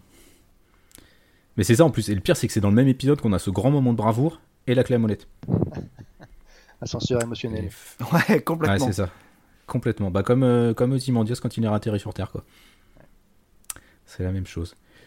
Euh, bah écoutez, du coup, messieurs, si on a fait le tour d'Ozymandias, euh, je vous propose de passer au gros morceau, euh, le Schtroumpf. Oui, c'est vrai qu'il faudra un peu plus de temps pour faire le tour. Comme j'aime à l'appeler. Alors, le Schtroumpf. Docteur Manhattan. bah, si ça vous... Est-ce qu'il y en a un de vous qui veut en parler ou j'en parle? Bah commence, vas-y, allez. Allez, j'y vais. donc le grand Schtroumpf bleu, Docteur Manhattan, qu'on ne voit pas pendant toute une partie de la saison, sauf qu'en fait on le voit. Mais on ne le sait pas. Euh, il y a en fait un gros twist à la fin de l'épisode 7 où on se rend compte qu'en fait, le mec que Angela trimballait un peu avec elle, qui était donc son mari, euh, qui s'appelait Cal et qui est joué par l'acteur qui jouait euh, Black Manta dans le film Aquaman de James Wan, donc un rôle de consécration quand même. Eh bien, en fait, c'était Dr Manhattan qui s'était en fait caché parmi les humains et qui était retombé amoureux d'une femme. Euh, patati patata. Et en fait et eh bien du coup la 7 cavalerie veut en fait lui voler ses pouvoirs. Voilà. Et donc bah forcément euh, Angela à la fin de l'épisode 7 et eh bah, elle réveille Dr Manhattan euh, qui avait en fait pris possession du corps d'un mec black qui plaisait à Angela. Donc ce qu'on en fait on va découvrir pendant tout l'épisode 8 tout le chemin qu'a parcouru Manhattan de la fin du comics jusqu'au début de la série en fait et euh, c'est un épisode qui. Euh, alors, beaucoup l'ont trouvé génial, l'ont trouvé génialissimement écrit. Euh, j'ai trouvé qu'il singeait tellement l'écriture d'Alan Moore, mais de manière presque parfois auto-parodique. Et ça en devenait un peu limite gênant par moment. Et surtout, j'ai un gros gros problème. intégrer Dr. Manhattan, ça me dérange pas, on s'y attendait, on l'avait plus ou moins vu dans les bandes annonces. Donc ça me gênait pas. Il y a juste un gros gros problème. Je ne comprends pas comment est-ce que Dr. Manhattan peut retomber amoureux de quelqu'un alors qu'il est omniscient, qu'il a une vision euh, totale du temps, et que du coup, en même temps qu'il tombe amoureux d'Angela, il déteste, euh, il en a marre de l'humanité à la fin du comics Watchmen, il est amoureux de Laurie, il est amoureux de quelqu'un, enfin, il y a tout un tas de trucs qui pour moi, quand tu essaies de réfléchir en termes de structure à la Manhattan, euh, je trouve que ça déconne fortement. Et puis alors, enfin, je j'aime beaucoup les effets spéciaux pratiques, mais euh, maquiller le gars en bleu, c'était une idée à la con. Vraiment, il, a une tronche de de merde euh, pendant pendant les deux derniers, enfin ouais, pendant le dernier épisode quoi. C'est c'est pas très très joli quoi. Enfin donc euh, ouais, Manhattan c'est bah, on en avait parlé un peu en off hein, avec Yanda et c'est le moment où ça m'a ça m'a un peu fait tiquer quoi. Enfin il y a quelque chose qui, pour moi ne fonctionne pas en fait. D'accord, ah, je vois que tu parles en off que avec Yanda, est-ce que je dois être jaloux? C'est toi qui vois. Ok, bah je, vais, je me décider bientôt. T'étais pas encore dans le collectif à ce moment-là Ah bon, ça va là. Ouais, c'était bien avant effectivement euh, qu'on décide de faire le podcast et tout. Euh, c'était, c'était au moment de la diffusion. Yes. Ouais, c'est ça. Ok. Alors, eh ben, écoute, euh, en tout cas, je suis assez d'accord avec toi, même complètement d'accord. Après, sur le, au niveau de l'écriture, ça m'a pas trop dérangé, j'ai ça, trouvé ça plutôt bien foutu. Euh, par contre, effectivement, euh, Dr Manhattan qui revient pour moi, c'est no quoi. No way, pas possible. Je vois pas comment ça peut marcher. On finit effectivement le, comics sur euh, voilà, il, accède à, sa, divinité quoi. Vraiment, il se détache de l'humanité, il prend toute son ampleur. Je vois pas comment il peut faire demi-tour. Pour moi, ça ça fonctionne pas. Quelque chose il y a une barrière là. Donc voilà, il m'a fallu que je fasse un, gros effort de, allez, euh, disons que peut-être ça pourrait passer euh, pour que, je puisse continuer la série, mais vraiment jusqu'à jusqu'au bout, ça m'a ça m'a gêné quoi. Euh, pour ma part, le Docteur Manhattan, c'est compliqué. c'est compliqué. alors, il y a plusieurs choses, il y a plusieurs éléments. sur le personnage du Docteur Manhattan en tant que tel, effectivement, je suis comme vous, c'est-à-dire que euh, l'intégrer dans la série et tout pour ok soit. L'intégrer comme ça non. Euh, non non non non non non je suis pas d'accord. Parce que autant euh, bah, tous les autres qu'on voit donc en l'occurrence Ozzy et Laurie ils ont une évolution qui peut faire sens et qui est pour moi logique et autant en plus, quand tu fais monter, donc euh, tu, as ce, twist euh, que j'avais pas vu venir arriver du coup de Dr. Manhattan, donc à la fin de l'épisode 7. Euh, tu, fais monter tout ce truc tout au long de, donc, de cet épisode. Tu, places tout un tas de références et de clins d'œil super bien faits, super malins, super intéressants qui montrent que vraiment tu t'appuies sur le comics et que voilà, c'est quand même le, le, truc important. Tu n'as pas envie de faire n'importe quoi et tu arrives à faire ça avec Manhattan et c'est complètement, mais alors, c'est même pas à l'opposé, c'est je ne comprends pas. après, c'est peut-être moi, mais je ne comprends pas. Euh, pour moi, ça ne fait pas sens que, euh, arriver en fin de comics, comme tu dis, Fred, il est complètement détaché de l'humanité, il se barre parce qu'il en a plus rien à foutre littéralement euh, et que bah voilà il a envie d'aller créer la vie ailleurs et il, en fait bah en fait non il revient et puis il tombe amoureux d'une nana euh, dans un bar est-ce que c'est juste pour que les, scénaristes puissent faire un jeu de mots avec le nom du personnage qui, puisse qui l'ont appelé Angela Abar puisque c'est le titre de l'épisode 8 d'ailleurs que j'ai trouvé très limite en termes de jeu de mots, euh, mais bon, soit. Euh, et euh, mais voilà, toute cette partie-là pour moi ça marche pas. Et puis le dernier épisode, c'est pareil, ça marche pas non plus. pour tout un tas de raisons et principalement parce que ça ne correspond pas du tout à, pour moi, une évolution crédible et logique du personnage.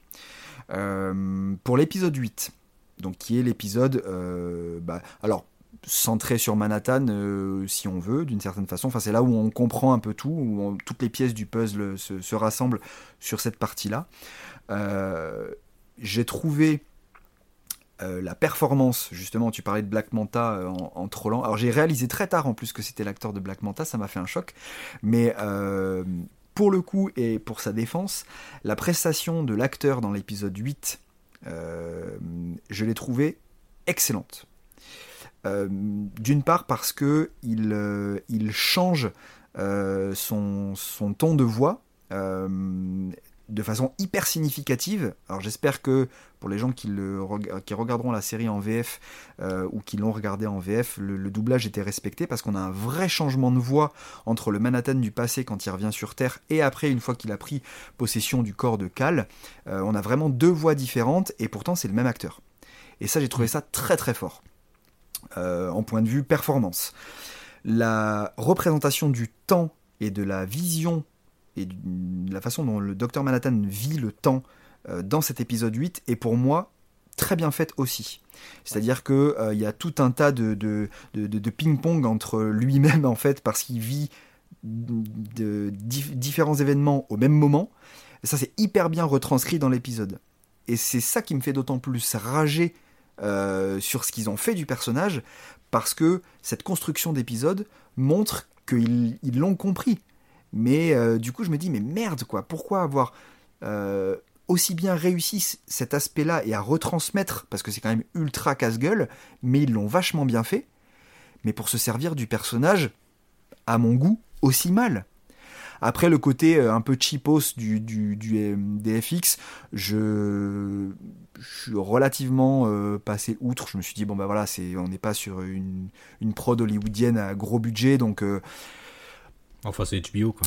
Ouais, ouais, mais après, bon, je me dis, c'est vrai, ok, ça passe. Il a eu quelques moments où il a un peu de glow et tout machin, où ça, ça pète un peu plus, mais, mais sinon, ouais, ça fait cheapos, mais c'est pas, c'est pas ce qui m'a le plus dérangé, en tout cas. Oui, je suis d'accord, c'est pas Titans non plus. Ah putain, quel connard C'est effroyable. Oui, mais je suis parfaitement d'accord. C'est vrai que ce, cette façon d'appréhender le temps de, de, Manhattan était vraiment bien foutue. Mais vraiment, vraiment, quoi, encore une fois, l'impression qu'il. Ou alors c'est de, de la surréférence. Voilà, il se transforme en Docteur Manhattan à cause de la montre de, de Jenny. Ensuite, euh, il, ça change dans sa vie euh, grâce à Laurie. Et là, il fallait absolument une autre fille pour le, pour le faire évoluer. Enfin, vraiment, ça fait trop, quoi. Ça euh, Ouais. Bah, en fait, le, problème que j'ai, c'est que, bah, typiquement, j'aime beaucoup la fin. Le fait qu'il transmette son pouvoir, enfin, qu'il transmette son pouvoir. La fin est ouverte. Pour moi, il transmet son pouvoir. Mais le fait qu'il transmette son pouvoir à Angela, ça me paraît pas déconnant. Le problème pour moi, c'est que je vois pas pourquoi il le fait à ce moment-là. Il aurait pu le faire en fait au moment où il se tire de l'humanité il aurait pu se dire tiens, si l'humanité peut encore être sauvée, je vais pourquoi pas essayer de donner une frange de mon pouvoir à quelqu'un. Et je trouve que ça aurait été peut-être un peu plus intéressant dans la logique de Manhattan de se dire ah, il reste peut-être un espoir, mais j'en ai tellement plein le cul de cette planète et de ces abrutis que je vais me tirer et je verrai même pas les conséquences de ce que j'ai fait. Et à la limite, j'aurais trouvé ça plus intéressant. Ça aurait pu être et surtout, Pardon, bah ouais, ça aurait pu être ça. Ça, aurait pu être surtout... Euh, un, enfant, euh, toi, Laurie, Manhattan, toi, ça aurait pu donner un truc aussi. Enfin bref. Excuse-moi, je t'ai coupé. Bah ouais, ouais, ça aurait pu. Non, non, mais pas de souci. Ça aurait pu être plein de trucs. Et c'est marrant parce que euh, les derniers chapitres de Doomsday Clock étaient en train de paraître aux États-Unis alors que Watchmen était en train d'être diffusé. Et je. Pourtant, j'ai plein de griefs contre Doomsday Clock, donc qui va arriver très prochainement chez Urban Comics, écrit par Jeff Jones. Et pourtant, euh, il y a quand même quelque chose de vachement plus intéressant, je trouve, avec le personnage de Manhattan dans ce que fait Jeff Jones euh, dans toute son intrigue d'ici Rebirth, quoi. Et enfin, ouais, je trouve que Damon Lindelof c'est vraiment foiré la tronche. Hein. Puis le dernier épisode, enfin, je suis désolé, mais c'est pas Manhattan, quoi. il, est là, il attend comme un espèce de glandu qui, fait son. Euh, enfin, on dirait un moine Shaolin qui fait sa, sa, prière du matin, quoi. Enfin. Et il attend. Et en fait, il passe, il passe tout son temps à attendre. À sa, à sa décharge, à sa décharge euh, c'est quand même pas un perso facile. Hein. Euh, c'est ultra ultra casse-gueule mais mais c'est vrai que c'est rageant parce que il y a sur certains aspects et, certains points, il montre que euh, il l'a quand même compris et que et que c'est pas non plus euh, c'est pas non plus le premier clampin euh, à être allé à la médiathèque, à avoir feuilleté le bouquin, et dire ah c'est cool, je vais faire la suite. Ce qui est pas du tout le cas en plus. Hein, Lindelof est un gros gros gros gros fan de Watchmen et de comics, un truc qu'il a vraiment pris à cœur et, il a refusé en plus pendant très longtemps de, faire une adaptation en série mais euh, et, il le montre bien qu'il a compris plein, plein de choses euh, au niveau de la BD, au niveau du, médium originel. Mais à côté de ça, il fait tellement de la merde, quoi. Et, particulièrement sur Manhattan, quoi. Particulièrement sur Manhattan. Ouais, c'est un vrai yo-yo, quoi. Enfin, vraiment, quoi. C'est. Bah, en fait, ça résume assez quand même. Enfin, globalement, j'ai bien aimé la série, hein, malgré tout ce que je peux euh, critiquer derrière, parce que j'aime quand même bien le ton, j'aime bien la réalisation et j'aime surtout bien les thèmes sous-jacents qui sont traités dedans. Mais euh, en fait, je préfère les nouveaux personnages, et notamment le personnage d'Angela et puis euh, le personnage de Will. Euh, en fait, aux anciens, au final, pourquoi est-ce que as été, tu t'es, enfin, senti obligé de mettre Manhattan? Parce que, enfin, comme tu le dis, c'est un personnage casse-gueule à écrire. Du coup, enfin, t'étais pas obligé en fait. T'aurais pu faire une suite à Watchmen sans intégrer forcément Manhattan, surtout que t'avais Ozymandias derrière qui servait un peu de caution, même si tu l'as réécrit et qu'à la fin tu le foires. T'avais quand même cette caution là derrière et t'avais des réinterprétations de thèmes dans tous les sens en fait. Parce que c'est ça le truc de la série, c'est que je trouve que c'est une très très bonne suite de Watchmen, une très bonne réactualisation euh, des thèmes de Watchmen. Euh, les rap, enfin Watchmen, ça toujours, enfin pour moi c'est un comics sur les rapports de domination que les puissants entretiennent euh, avec les individus qu'ils pensent être faibles. Là, Damon Lindelof l'envisage sous un autre spectre, celui du, racisme et de la, ségrégation raciale vécue par les Noirs aux États-Unis. Du coup, je trouve ça hyper pertinent, je trouve ça hyper actuel mais il y a tellement de couilles dans la forme. C'est. Enfin. Putain, mec, c'est pas possible, quoi. C'est vraiment, j'aurais envie de l'aimer, la série, quoi. Mais. Enfin, de l'aimer plus, en tous les cas, parce que je l'aime bien. Mais en l'occurrence. Il manque plein de trucs, quoi. Il manque plein de machins. Et typiquement, sur The Leftovers, à part dans les, dans les derniers épisodes de la série. Bah, Lindelof, il fait pas ce genre de merde, quoi. Enfin, vraiment, quoi. C'est vraiment, c'est frustrant, c'est rageant, quoi ça a servi pour moi à faire un truc. Euh, T'en as parlé tout à l'heure de façon très rapide, euh, et du coup je vais, revenir un petit peu dessus. Je vais euh, détailler un peu plus mon, point de vue et mon avis. Il y a une chose pour moi qui est, alors pas, pas réussi, mais qui en, tout cas, ce traitement-là du personnage de, Dr Manhattan dans la série aide à, faire encore plus émerger le personnage de Will en tant que figure forte. Et très clairement, moi, en tout cas, je l'ai analysé comme ça, euh, avec, avec ce qui fait de la série et la façon dont, avec le personnage de Will, euh, ça tend à montrer que contrairement à ce que bah, le public en général aurait tendance à penser, à se dire ah ben voilà dans l'univers de Watchmen le, Superman c'est Dr Manhattan, bah non. Euh, mm. Là dans la série, clairement pour tout un tas de raisons et hyper bien faite. Euh, le Superman de cet univers-là, c'est pas le Docteur Manhattan, c'est Will. Euh, et il y a plein de parallèles qui sont faits ultra intéressants et que j'ai trouvé absolument géniaux euh, entre justement le personnage de Superman et le personnage de Will pour vous les faire très rapidement. Euh, alors ça vous donnera peut-être des, pistes de, revisionnage pour celles et ceux qui nous écouteront. Euh, si tu prends le personnage de Superman et le personnage de Will, donc les deux personnages sont, euh, ont été bébés placés par leurs parents dans ben, un, véhicule pour s'extraire d'une situation où ils étaient condamnés, où les parents se sont sacrifiés pour que l'enfant puisse s'en sortir. Les deux, c'est pareil, dans des contextes différents, mais c'est la même chose. Euh, euh, Reeves, donc Will Reeves, euh, je, pense aussi que le nom Reeves n'est pas choisi au hasard, puisqu'on a l'acteur Christopher Reeves, qui a été un acteur emblématique de Superman. Mm. Et ça, c'est hyper malin de la part de Lindelof. Si c'est voulu, mais je suis persuadé que ça, ça l'est. Bah, ça l'est, parce qu'il y a une référence. Enfin, c'est, je crois, le petit-fils de Christopher Reeves que l'on voit dans la parodie Minutemen, qui joue euh, Woody de Justice dans cette ah, ben parodie. excellent. Encore, encore un élément supplémentaire, génial. Euh, Reeves prend, euh, rentre dans la police en 1938, mm. et qui est la date à laquelle Action Comics numéro 1 a été publié, qu'on voit d'ailleurs au cours d'un flashback, quand il s'arrête, il regarde mm. dans, le, dans le kiosque, le, mec lui montre, voilà, on voit que c'est Action Comics numéro 1, donc ça c'est pareil. il est lui aussi marié à une journaliste comme les euh, Clark Kent avec Lois Lane. Euh, il y a, enfin voilà, c'est tout, tout, tout, un tas de, de, de, parallèles que tu peux faire avec les personnages à différents moments où tu te dis, ok, d'accord, euh, en fait, le Superman de cet univers-là, non, c'est pas le Docteur Manhattan, c'est Will Reeves. Et j'ai trouvé ça ultra bien fait et hyper intéressant comme approche, comme, comme, comme symbole en plus. Et, et dans la façon de faire et dans le message. Ah, ça pour moi c'est un truc euh, gros grand chapeau euh, à toute l'équipe euh, créative de, de, la série pour cet aspect-là notamment. Parce que ça je, ça ça m'a mis sur le cul c'est c'est une réflexion qui m'est qui m'est tombée dessus. Je me suis dit putain mais c'est brillant quoi.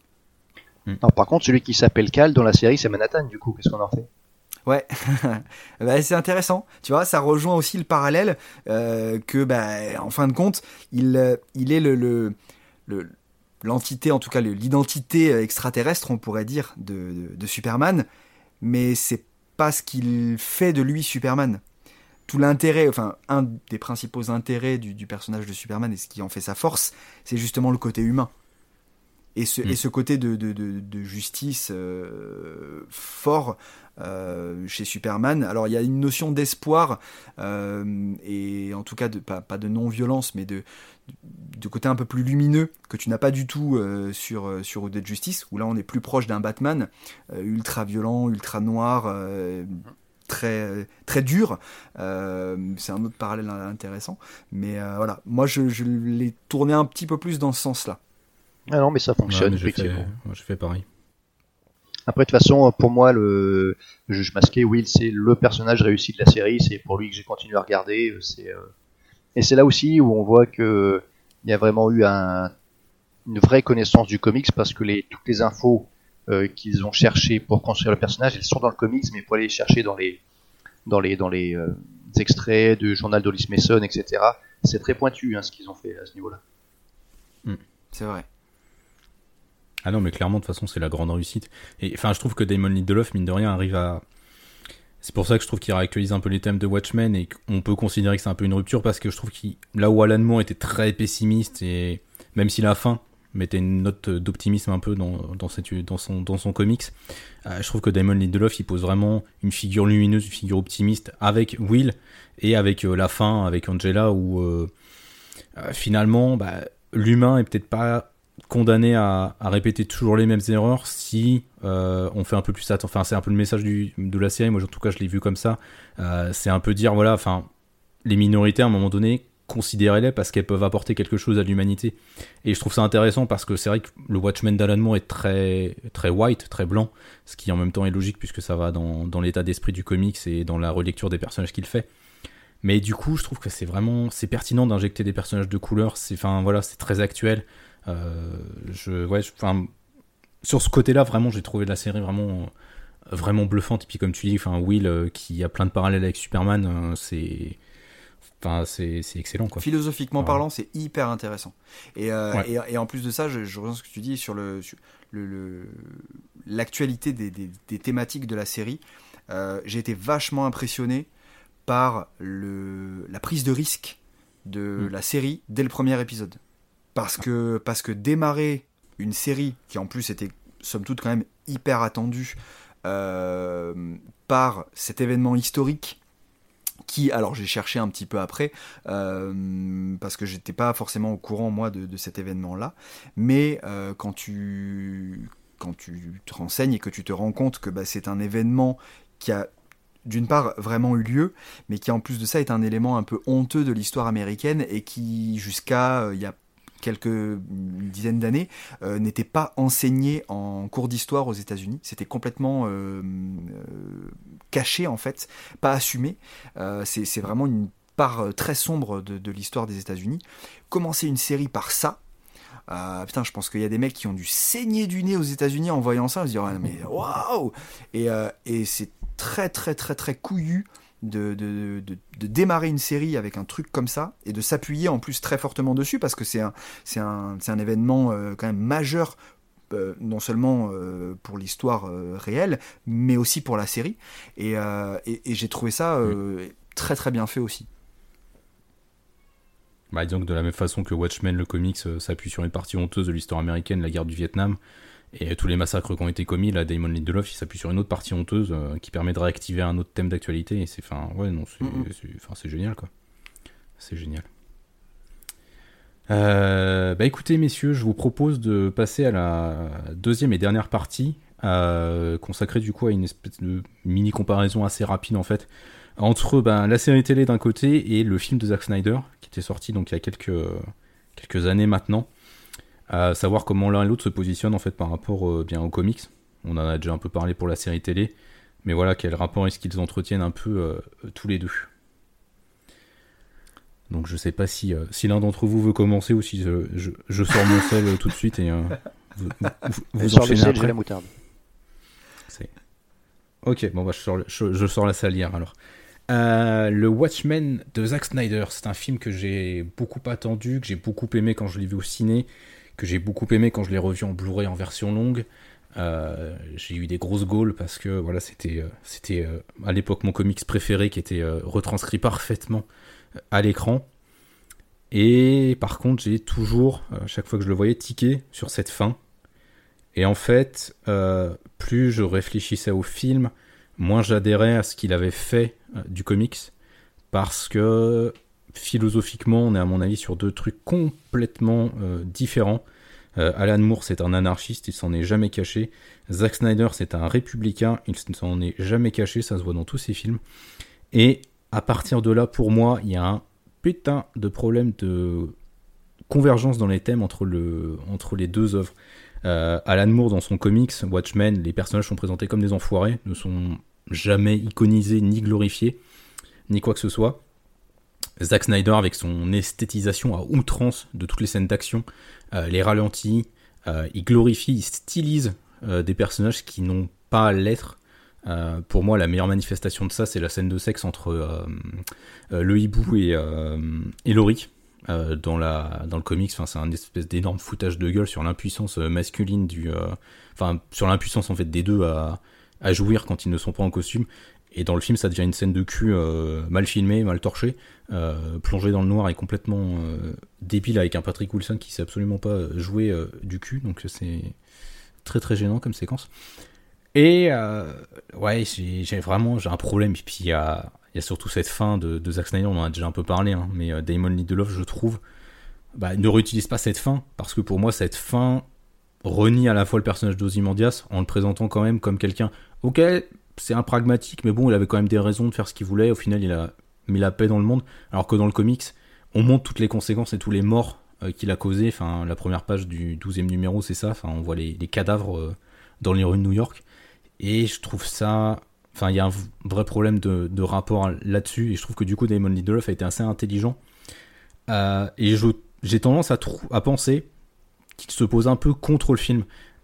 typiquement, les extraits de la série télé Minutemen fonctionne un peu pour moi comme une espèce de parodie euh, du film Watchmen avec des ralentis à outrance, des stylisations, alors qu'on se rend très vite compte qu'en fait c'est pas du tout la réalité qui est en train d'être décrite, mais vraiment une euh, fictionnalisation très euh, esthétique, esthétisante et branchée et cool de ce qui s'est passé, alors que ce qui s'est passé en vrai, bah, on le voit dans l'épisode flashback avec Will, c'était sale, c'était dégueulasse et c'était vraiment pas beau à voir. Donc voilà, j'ai balancé mon sel. Fred Yes, euh, yes, yes. Alors, euh, eh ben, écoute, je suis d'accord avec euh, tout ce que tu as dit, tout, comment dirais-je, cet état, des, lieux. Et pourtant, en fait, à aucun moment ça me dérange.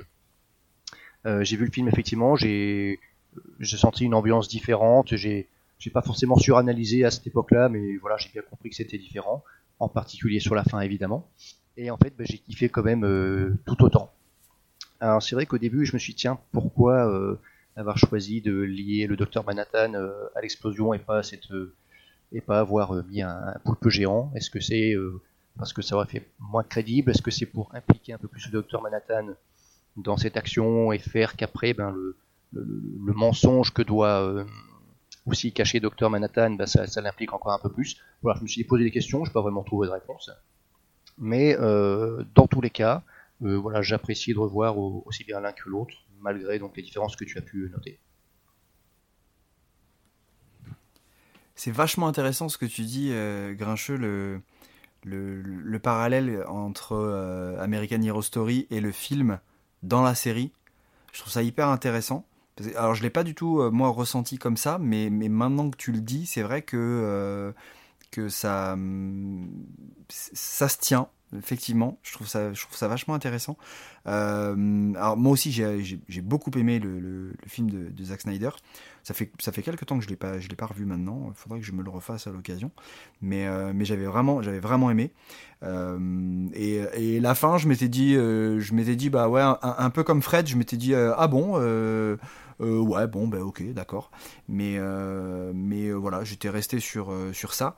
Et, et je trouve que la série, euh, en fait, bah, tout au long, jusqu'à l'épisode sur Dead Justice, qui est pour moi le, marqueur, euh, je, me, disais, ouais, ok, d'accord, la série s'affranchit complètement du film, euh, parce qu'effectivement, j'avais pas cette approche que tu as de, American Hero Story.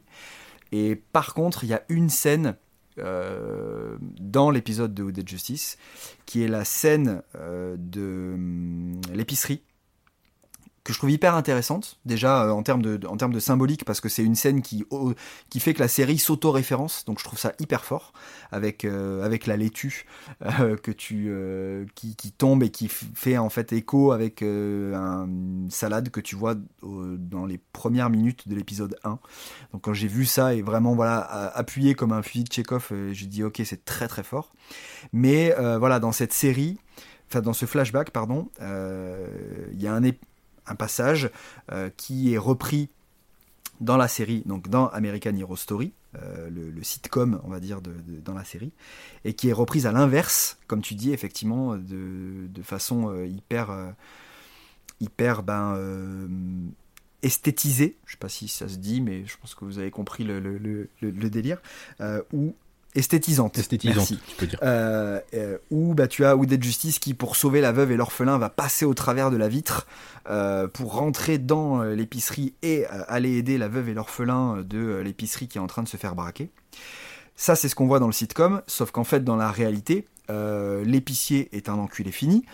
Euh, il n'est pas du tout en train de se faire braquer, c'est lui qui est en train d'essayer de, d'allumer euh, Dead Justice puisqu'il fait partie de la confrérie Cyclope et que Dead Justice vient de les tabasser dans l'arrière-boutique. Et donc pour s'échapper en fait de cette situation, il va bah, sauter au travers de la vitrine, passer au travers de la vitrine pour, pour, s'échapper. Et au moment où il passe au travers de la vitrine, on a donc ce ralenti ultra esthétique et ultra Zack Snyder. Il n'y a, pas plus Zack Snyder dans toute la série que ce moment-là. Et euh, quand j'ai vu ça, je me suis dit, d'accord. Là, on a le, le clin d'œil très appuyé, mais en même temps, j'ai trouvé que ça faisait un petit peu hommage parce que c'est un flashback du passé. Donc, ça fait une référence à au passé de l'univers et au passé des adaptations quelque part de Watchmen. Et je me suis dit c'est malin de l'avoir fait comme ça parce que tu t'affranchis du film de par ton propos, de par ce que tu utilises, de par euh, les références que tu fais, mais tu montres avec juste ce plan-là que tu le renies pas complètement. Ce plan-là, pour moi, il veut dire, ok, on sait qu'il y a le film, euh, il y a des choses intéressantes qui sont dites dedans, on ne crache pas dessus, on s'en détache, mais voilà, on sait qu'il est là et, euh, qu'il a fait partie de euh, l'univers, en tout cas, de, du médium Watchmen au, sens large. Quoi. Et je trouvais ça plutôt, plutôt malin. Ouais, moi j'y vois plus une référence à Matrix. Ah ouais, ouais aussi c'est vrai, c'est pas faux. Ouais. Parce qu'il y a une séquence comme ça dans Matrix où Neo passe à travers une vitre et la vitre explose en plein de petits éclats. C'est juste que là, la séquence est vraiment poussée à l'extrême en fait, mais Ouais, j'ai plus vu une référence à Matrix en mode tiens, Zack Snyder va, va, reprendre des cours chez les Et tu vois, on parlait, on parlait de budget pour, pour Manhattan. Je pense que cette scène-là a dû coûter un bon paquet de pognon et elle est, elle est tout à fait réussie euh, en, termes d'FX. Euh, elle tient carrément la route. J'avoue que c'est une séquence euh, que j'ai souvent fantasmé de voir dans des films d'action, parce que je suis, enfin, je suis très, très friand de films d'action. Et c'est une scène que j'ai beaucoup fantasmé de voir, voir passer un mec à travers une vitre et avoir ce ralenti où on voit les éclats de verre et le corps du mec passer au ralenti. Je sais pas pourquoi, ça a toujours été un fantasme chez moi. Et enfin, de voir ça dans le, du coup l'épisode coup de cœur de cette saison, c'était assez, assez magique quand même. Je suis d'accord. Vous avez euh, d'autres choses à ajouter euh, Non, du coup, pour moi, non. Bah écoutez, non, je vais juste euh, plus soigner encore une fois que voilà, ce perso est top et que juste à lui, il vaut, vaut le coup de, de regarder la série. Ah oui, non, mais clairement, de toute façon, pour ouais. Justice, la série vaut clairement, très clairement le coup. Hein. Franchement, ça c'est sûr, c'est clair et net. Euh, alors j'avais prévu une troisième micro-partie sur euh, la série télé Doomsday Clock, mais il y a que moi et Yanda. Je crois pas que toi, Fred, tu l'aies lu Doomsday Clock. Je pense que tu attends la ouais, exactement. Voilà, donc euh, parce que ce, bon vieux Spicy Cactus n'a pas pu malheureusement se joindre à nous, sinon on aurait été trois pour en parler. Malheureusement, il a eu des soucis techniques. Donc il est viré, évidemment, hein, parce que soucis techniques, ça, ça, ça, signifie licenciement chez les comics.fr. Et il l'apprendra en écoutant ce podcast. Et il l'apprendra en écoutant ce podcast, il en sera très très content. J'aurais avant demandé de pondre plein de reviews évidemment pour avoir de quoi, de quoi avoir du stock.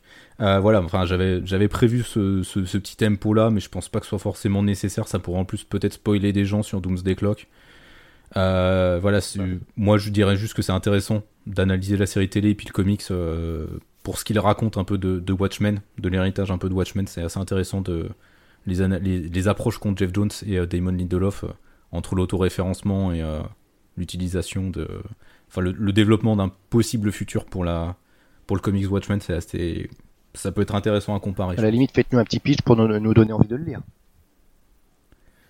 Bah, je sais pas, Yanda, t'es capable de faire un pitch pour Doomsday Clock parce que euh, j'aurais, envie de reprendre euh, ce que j'ai dit, alors sans, sans, sans spoiler justement. j'ai trouvé que euh, malgré, euh, sans être exempt de défauts, comme la série, euh, alors déjà l'utilisation du Docteur Manhattan par Geoff Jones est hyper intéressante, et ce qu'il amène comme réflexion, comme tu dis, c'est hyper intéressant, c'est très réussi, et à mon grand soulagement et avec beaucoup de plaisir, Doomsday Clock, c'est tout sauf la bagarre entre Superman et Manhattan. Oui. Et, voilà, exactement. Et heureusement, parce que j'avais très peur de ça, et je me suis dit, oh là là là là, si ça part sur ça, euh, c'est foutu. Et, euh, et non, euh, Geoff Jones en a fait quelque chose de beaucoup mieux, de beaucoup plus intéressant, aussi bien sur le personnage de Manhattan que dans un spectre plus large, l'univers Watchmen et même l'univers DC. Et, et voilà, Geoff Jones, il sait de quoi il parle quand il parle de, de DC de façon large et il le montre avec Doomsday Clock. Ok. Sauf quand il écrit Titans. Pardon. J'ai pas pu m'en empêcher, désolé, c'est sorti tout seul. Il y a une date de sortie en France? Doomsday Clock, ça va sortir là en juin, donc chez Urban. Ok.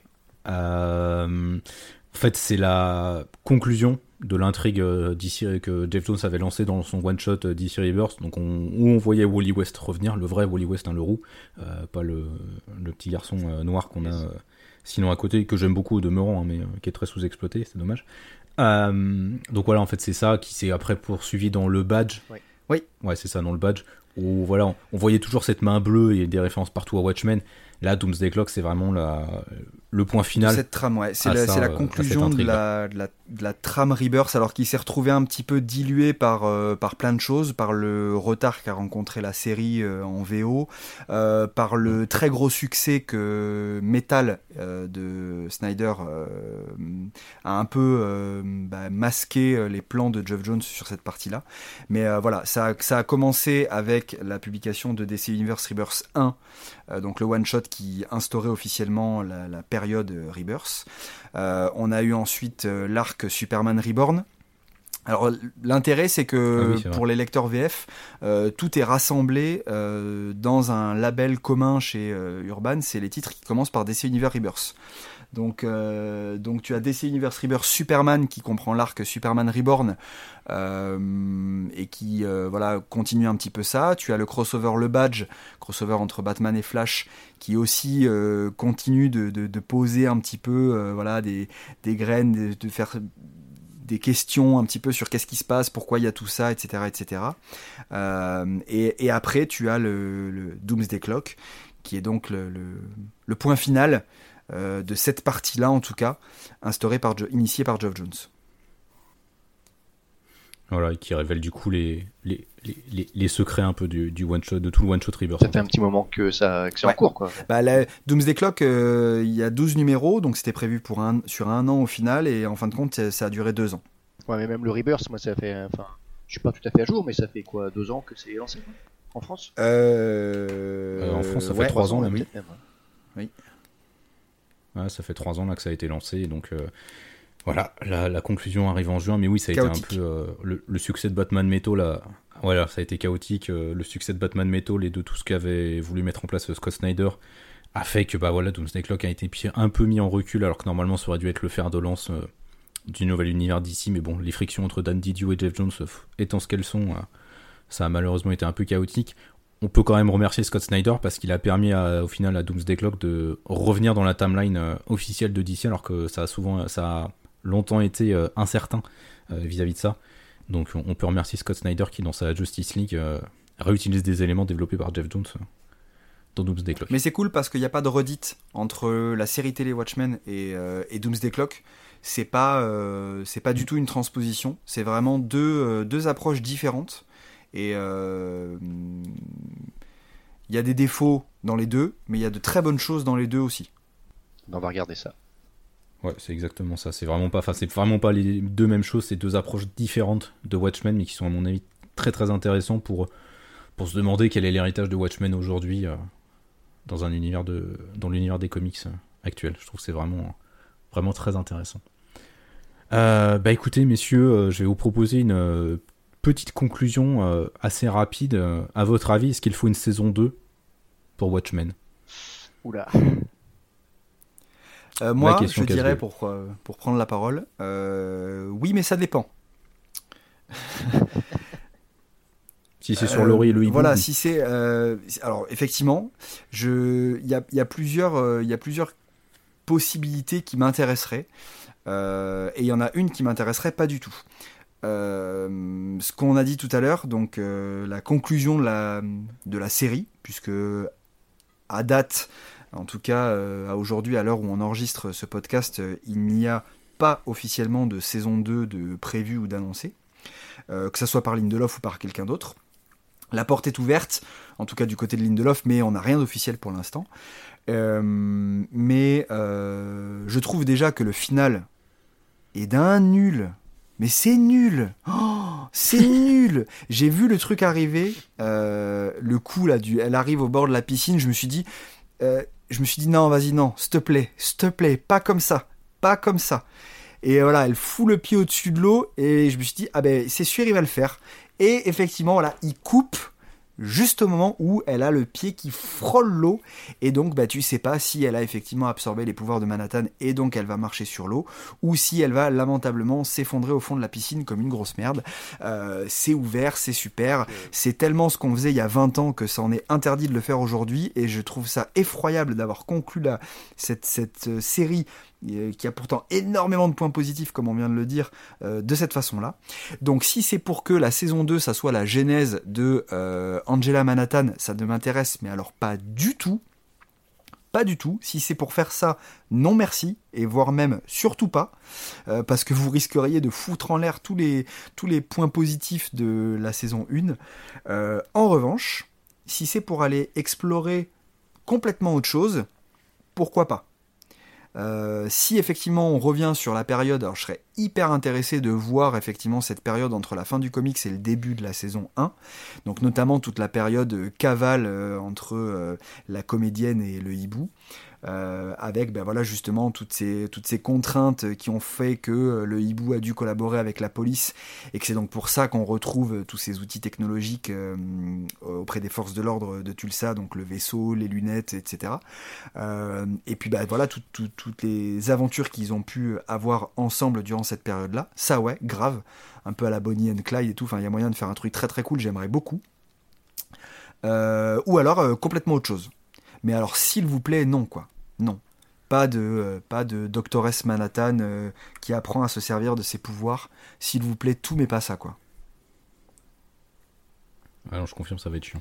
Euh, Et toi, Fred? alors Moi, écoutez, si la saison 2 s'ouvre sur Angela qui se vautre lamentablement dans la piscine, je suis.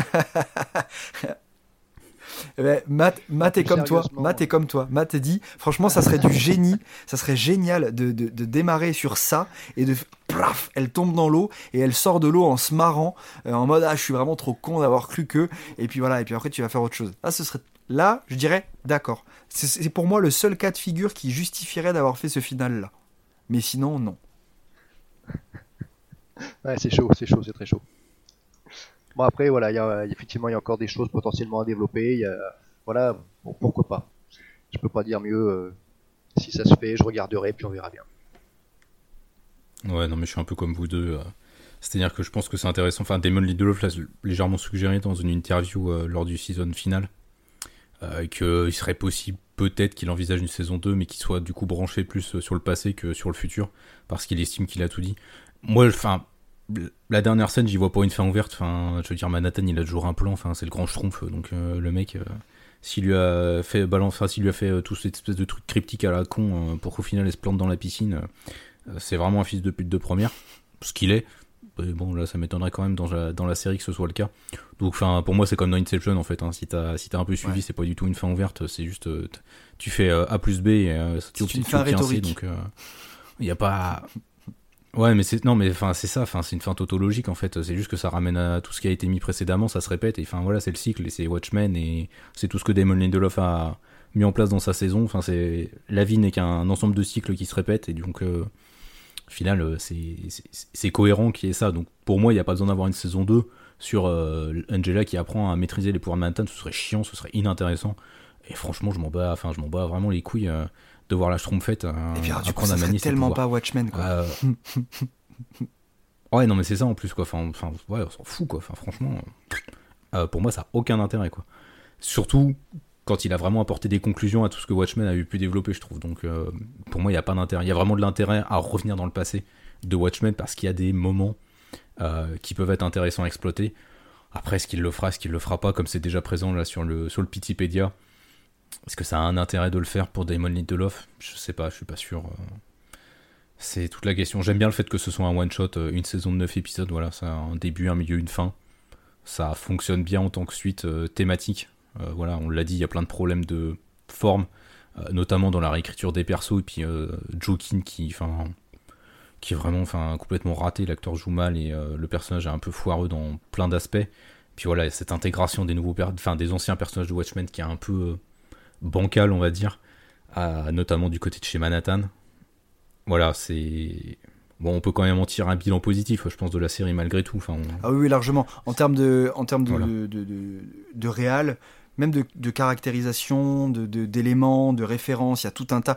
Euh, les, les, les, gens qui ont lu le comics et qui connaissent bien le comics, euh, vous avez, mais alors, pléthore de, de clins d'œil, d'easter eggs, de petites références, de petits trucs, c'est du bonheur quoi.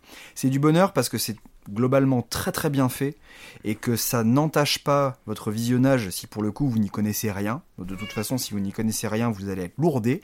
Mais euh, mais voilà, si euh, si tu te souviens pas trop du livre euh, ou que tu l'as pas lu, tu peux tu peux tu peux regarder la série. Tu vas pas percuter les références du tout, mais ça va pas t'empêcher de comprendre.